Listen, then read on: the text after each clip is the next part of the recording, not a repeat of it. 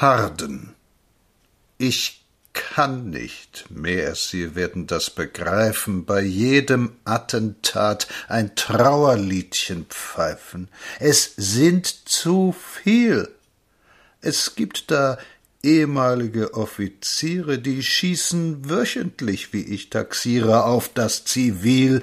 Es bietet kaum der feine Mann zum Gruße den Revolver an.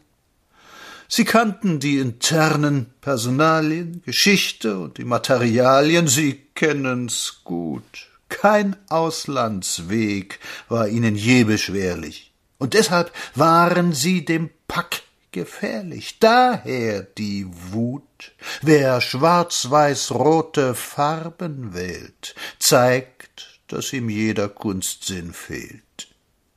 Sie schlug ein Untertan, ein geistiger Krüppel, der eine hat den Kopf, der andere hat den Knüppel. Nur sie hat nichts. Die Republik hat weder den noch jenen, und freundlich lauscht sie diesen blutigen Szenen verdösten Angesichts.